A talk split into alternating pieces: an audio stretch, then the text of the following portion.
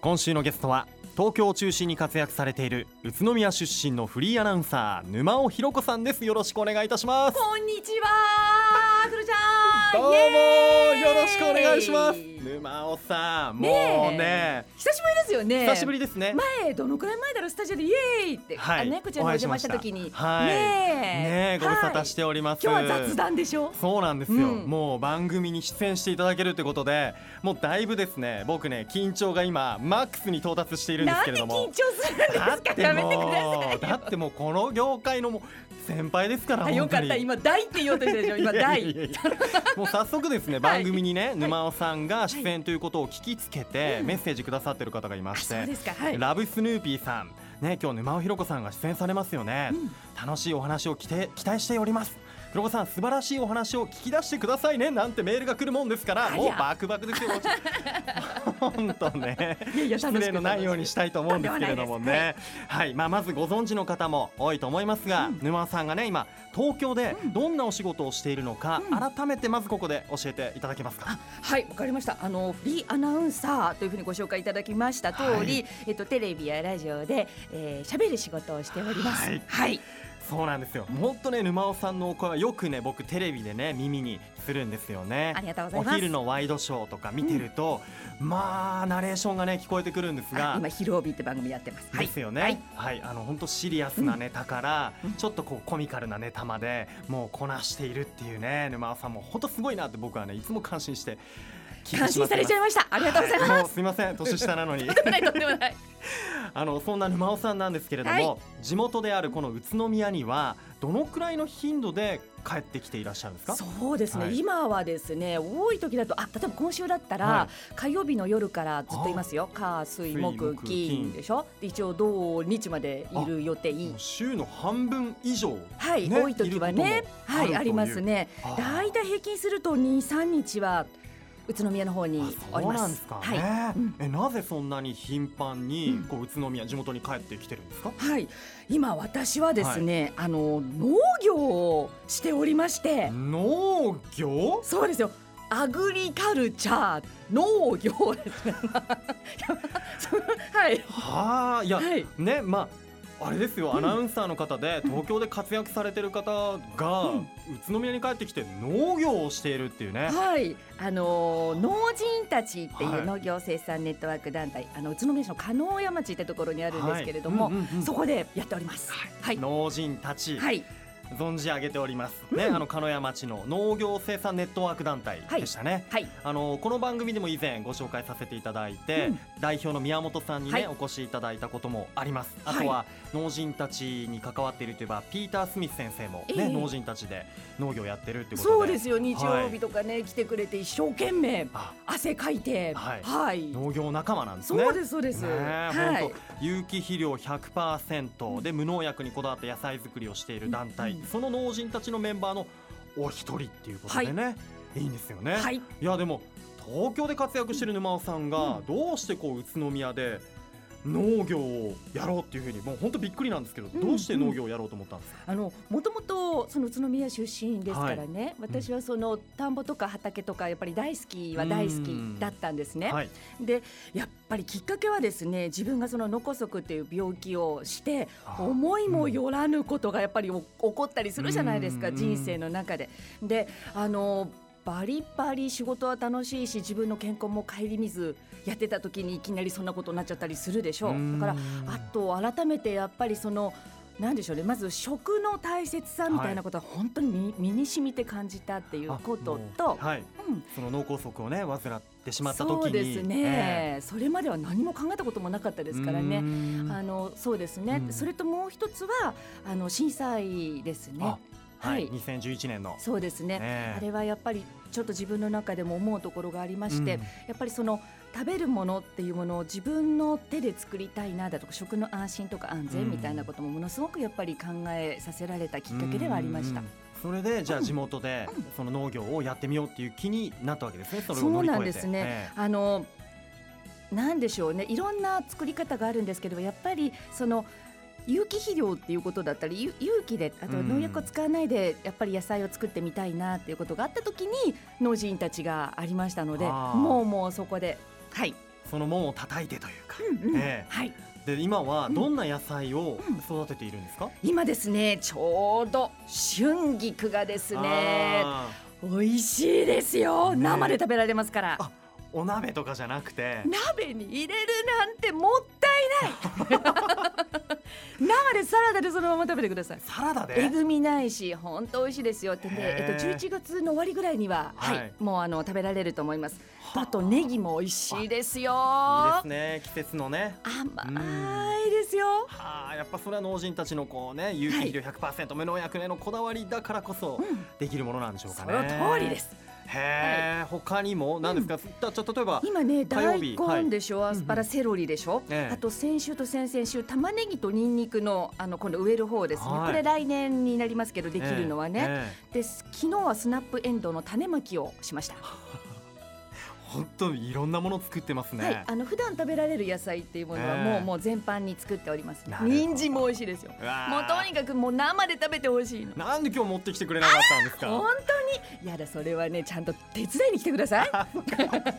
そうですよね。はい。あのそんなね沼尾さんが感じる農業のいいところっていうのはどんなところでしょうかね？そうですね、あの何がいいって実はねうん。うん私あんなあんなとかあんな大病をしたのにはい。今ね実は、えっと、血液検査の数値100点満点なの。すごいでしょ？すごい。人生の中でこんなこと初めてですね。ではあ。何かっていうと、はい。まあ、健康にいいっていうのはもう本当に実感してるのが朝日とともに起きる、うん。はいはい。で、まあ、農場行く、うん。まあ、汗かいて土に触れて、はい。気持ちはいいですよね。自然に囲まれて、うん。あの大変まあまあ仕事だから大変は大変なんですけれども、でもご飯がたまらなく美味しいんですよ。そっか体動かした後によ。美味しいですよ。でまたお昼ご飯食べてそれでまた仕事をまあまあ体動かしますよね。はいで日が暮れるでしょ？はい。以上仕事終了お残業なし。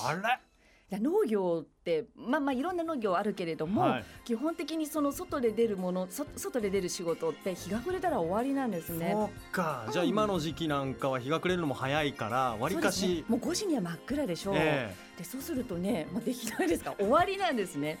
うん。えはあじゃああでとはもうお家でゆっくりしたりとか。とかあとはあの日によってはねじゃあちょっとこれからライブに行こうかなだとか映画見に行こうかななんて文化的なこともできたりする。すごくこの時間を有効に使えることができるんですよね。はあ。で夜はぐっすり眠れるし。はい。うんあ農業が暑いとは思っていましたけど、そういった意味でも暑いですね、農業ねす。ごくそう思いますよ。ええそうあとだからお金かけてジムに行かなくても、はい。いい意味で鍛えられるし、健康ボディをね、はい得ることができると。うんへえ。でどうですか、東京の方々に、はい私農業やってるんだとか言うと、うんどんな反応あります？まあ羨ましがられますね。今あのフェイスブックで、はい。あの自分がやってることとかを毎日毎日上げてるんですけれども、そうするとその写真とか記事とか読んでる知らない人でも、うん。いいねってやりたいけどなかなかできないけどもう本当にあんなに幸せそうにやってて、うん。本当に羨ましい羨ましいとものすごく言われますね。そうですね。あとはやっぱりあの東京で働いてる人たちで、はい。なかなかその自分の健康まで顧みられずに仕事ガーッとやってる方が周りでもたくさんいるでしょ。うん。でそうするとその野菜自分で作れるって本当にいいよねってすごく思うみたいですうね。んじゃあそうやって、いいねと思った人がはい実際に宇都宮に遊びに来るっていうか、農業体験しに来たりってこともあります？あぜひ来てくださいねってあ言ってもいい？というかどうぞってもう基本ウェルカムですね。そうなんだ。あ今ね来たはいメールでも、ええ農人たちのうん。こちら埼玉の吉兵衛さんから農人たちの農業体験でお世話になっております。自然の土に触りたい。うん。その思いで参加しましたとで今はそこに集まる方々との会話やつながりがとても楽しいです。これからもよろしくお願いします。うわ嬉しい。体験した方からもねあ吉兵衛さんねそうですよ。もうねそうです。もう三回三回ぐらい来てくれてますね。だからへ必ず面白いんですよ。来てくれた方ってねまた来ますねって言って帰ってくんですね。うんはい。ーなるほどな、僕のもう知らない世界がまたね垣間見ることができました今ね。およかった。はい。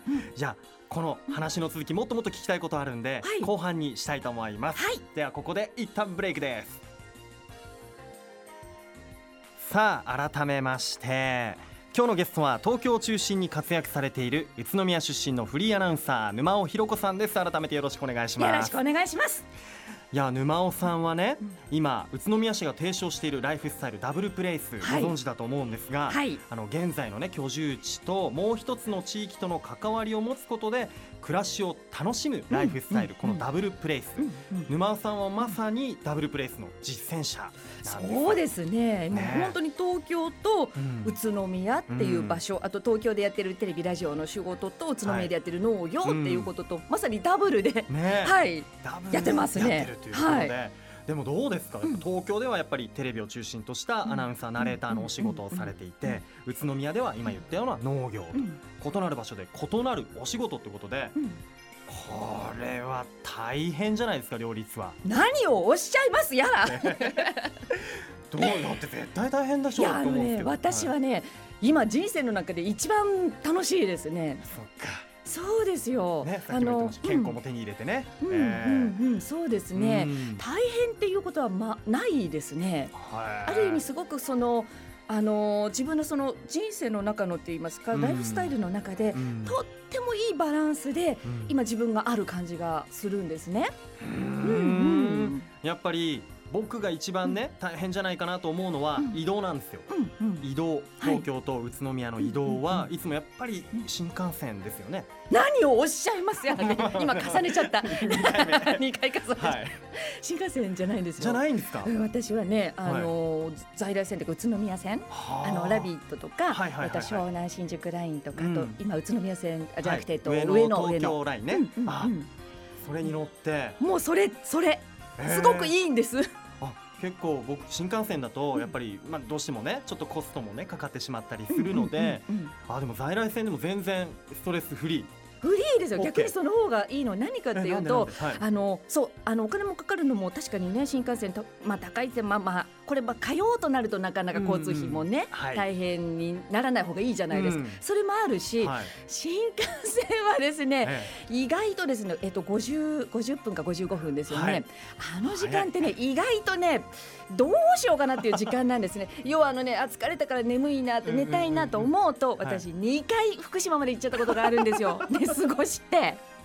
油断すると福島みたいな感じで、そうするとね寝る休む時間をっていうにもちょっとだし、うんあと何かじゃあ一つメールでもあとななんかしようかなと思ってもあっという間にだから意外とねちょっとこのある意味中途半端でもあるんですね。じゃあ在来線の中では何してるんですか、有効活用。大体有効活用ですね、うん。1時間半から1時間もうちょっとかかるかな、そのくらいの時間ってとっても有効なのは、はい。一つそれこそまとめてじゃあメールの返信をしようかな。うーん。とか、はい。なんかあの一本頼まれてる原稿をじゃあここで仕上げちゃおうかなだとか、うんうん。あとあの好きな本もまあ一通り読めますよね、ええ。あと眠い時には爆睡してもはい。必ず宇都宮終点 あと上野上野で泊まる時に上野も終点でしょ、うん。安心して爆睡できるという。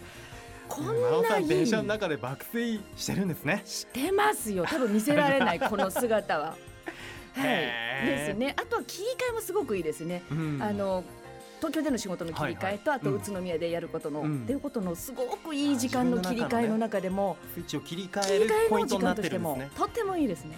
へえ、あそうなんですね。うん。わ、かりました。僕ももう在来線ばっかり使ってちょっとその中の時間を爆睡したり、うんあとはなんだろう、ん。フェイスブック上げたり。あいいですね。ねいいですよね。してみようと思います、うんおすすめ。ええ。でそんな沼尾さん、はい。ダブルプレイス、うん。まあ、実践されていて、うんこう改めて感じる地元宇都宮のうん。魅力というとうん。どんなところでしょもうこれはですねもう本当に尽きるのはう、はい。今その農人たちって場所も宇都宮駅から車で2 3 0分でしょ？はい。そこであの里山の風景、うん。だから宇都宮のいいところってここなんですね。うん。あの都会まあ都会と自然がものすごく近い距離にあるっていうのが一番の魅力だと思う。うんいやまさに、うん。僕はもう宇都宮のすごい大好きな部分ですからねやっぱりね、はい。ええ。ですよね。ええ。いやーなるほどね。で僕も実ははい。U ターン組の一人で、うんうん。東京でちょっと働いてたことあるんですけど、はい。やっぱ宇都宮のそういう里山の風景とか、うん美味しい空気美味しいうん。お野菜とかを求めて、うん。まあ、戻って今こっちに戻ってきてるんですけど、うん。やっぱたまにねうん。東京の方にはやっぱ足運んで、うん。DJ をやらせてもらったり、はい。あとはライブを見に行ったりとうん。か、ねダブルプレイスもっと楽しみたいなと思ってるんですけど。あ、まあ、一応僕も今ねダブルプレイサーであるんですよね。うんうんうんいいですよね。もちろんですよ。これもダブルプレイスでいいですか？いいですよ。はい。いやよかった。本当ね宇都宮に来れば都会にはない何か面白そうなことっていうのがねあるとも思いますし、うん。あとはやっぱ都会のいいところも両方ともいいところ。それだからね美味しいとこ取りすればいいんです。そういいとこ取りこれまさに地元2つで幸せ2倍っていうね、そういいですね。ところですよね、うん。ダブルプレイスですよ。さあそして今後のねお話なんですが、うん。沼さん今やっている農業と、まあ、農業をきっかけに、うん。今後宇都宮で何かやりたいことってありますか？えっとね、それで言うんだったら私は欲張りだから、まあ、いろいろ一つはですね、うん。その自分が病気をしたっていうことでその失語症っていうことを患ったんですね。でそんなのもあった時にやっぱり農業ってすごくあのそういった失語症の方だったりうん。した方がやる仕事としてもすごくいいってことと自然の中の言葉のリハビリってすごくいいんでそんな活動もできたらいいなと思ってることが一つ。うん。あともう一つはその農園。あのはい。農園のプロあとねうちヤギもいるんですよ。ヤギ。今ね小ヤギ小ヤギちゃんも含めて3頭いるんだけれども彼彼女たちはあの草も食べてくれるんですごくエコなんですね。うーん。だけどお乳も出るし、はい。そうするとチーズもできるんじゃないのだとか、はい。そのこともあるでしょ？あとその景観ってことだとその里山の風景をそのまま残すってこともすごくやっぱり素晴らしいことなんですね。ブルーベリー畑を実は作りたいと思ってるんですよ開墾したところに。はい。だそういうその農園プロジェクトみたいなことっていうのも、あのやってみたいなと思ってます。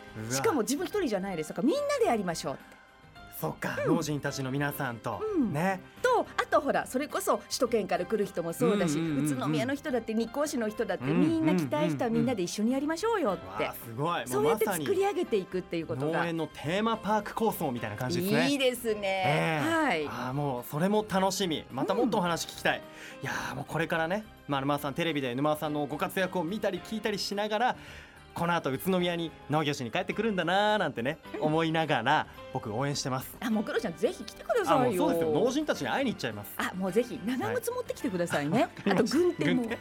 わかりました、はい。じゃあそれもねよろしくお願いします、はい。じゃあこれからもアナウンス業と農業の両立ぜひ頑張ってください。ありがとうございます。